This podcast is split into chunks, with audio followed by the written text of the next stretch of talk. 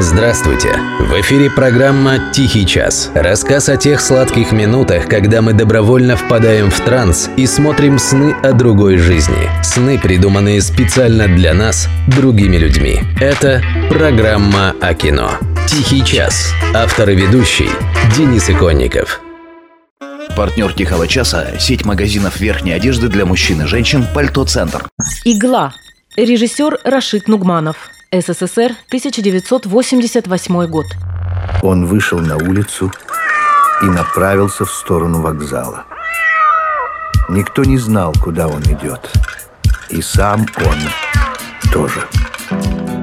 В фильме «Игла» есть герой третьего плана по имени Архимед. Человека, который его сыграл, в жизни зовут также Архимед Искаков. Он рассказывал такую историю. Когда шли съемки, он работал учителем в Алма-Атинской школе. Когда ученики узнали о том, что их преподаватель снимается в кино с Виктором Цоем, они стали просить учителя организовать им встречу с любимым певцом. Искаков поговорил с Цоем, тот охотно согласился. Пришел в школу, два часа выступал перед ребятами, пел им песни. Пытался раскачать, разговорить, все было впустую.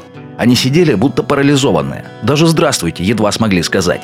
На следующий день они подошли к учителю, чтобы извиниться. Говорили, мы сами не поняли, что на нас нашло. И, набравшись наглости, попросили, а можно он придет еще раз.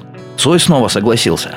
На этот раз в обычный класс набилось сотни-полторы людей. Не только школьники, но и их родители. До полуночи они слушали песни и разговаривали с Виктором, делясь своими проблемами и тревогами. Время было такое, что и того, и другого у людей было полно. Теперь на дверях того класса висит памятная табличка. Здесь Виктор Цой в 1988 году дал два концерта. Скептики в эту историю не верят. Говорят, да откуда они могли знать Цоя в 88 году? Смешные. А откуда его знала тогда моя прабабушка, которой было 70 лет, и которая никакого рока в жизни не слушала и не понимала? А вот Цоя знала. Говорила, хороший певец, настоящий. Опять же, фирма «Мелодия» в том году пиратским образом выпустила альбом группы кино «Ночь». Он разошелся тиражом минимум в 2 миллиона экземпляров. В общем, Цоя тогда знали очень хорошо, по всей стране. Но, конечно же, после 88-го его популярность достигла небесных высот. Главной причиной того стали альбом «Группа крови» и фильм Рашида Нугманова «Игла». Спартак, а? я давно хотел тебе сказать. Люди в мире разделяются на две категории. Одни сидят на трубах, а другим нужны деньги. На трубе сидишь ты.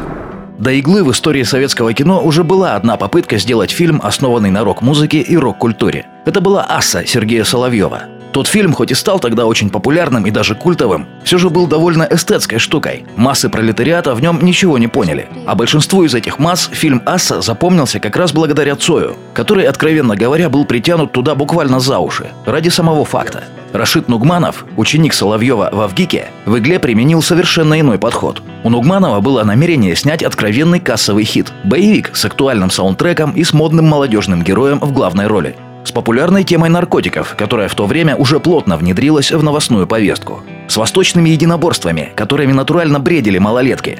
Насмотревшиеся в видеосалонах фильмов Брюса Ли. Конечно, далеко не все получилось так, как хотелось режиссеру. Бюджет был очень скромным, возможности, соответственно, невеликими. Опять же, «Игла» была режиссерским дебютом Дугманова, так что опыта тоже не всегда хватало.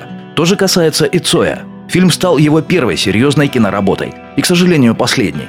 И еще один очень известный впоследствии киноартист Петр Мамонов тоже сыграл в «Игле» свою первую роль. В итоге, несмотря на все ограничения, общая картина сложилась на удивление цельно. Нугманов нашел в лице Цоя своего идеального артиста – Цой нашел режиссера, который смог показать его на экране таким, каким он сам себя видел. Молчаливым романтическим героем в черном, пришедшим из ниоткуда и уходящим в никуда под звуки группы крови. Ну а Мамонов, как мы знаем, сыграл еще много сильных ролей. Скорбь по поводу его недавнего ухода из жизни была поистине всенародной. При этом далеко не каждый из скорбящих хоть раз в жизни слышал песни группы «Звуки Му». Фильм «Игла» стал массивным народным хитом. В первую очередь, благодаря своевременности появления. Не надо путать сиюминутностью и с конъюнктурностью. Я про другое. Он вышел тогда, когда было нужно, и был таким, как было нужно. В 2010-м Рашид Нугманов пытался переосмыслить тему, выпустив фильм «Игла ремикс», и ожидаемо не нашел понимания ни у зрителей, ни у критиков. Именно это и именно тогда оказалось не нужно никому. А оригинал никуда не пропал, его постоянно смотрят. Кто-то с ностальгией по юности, кто-то впервые в жизни. Ничего удивительного. Уже 30 лет поколение за поколением открывает для себя песни Виктора Цоя. И причин, по которым это должно прекратиться, откровенно говоря, я не вижу.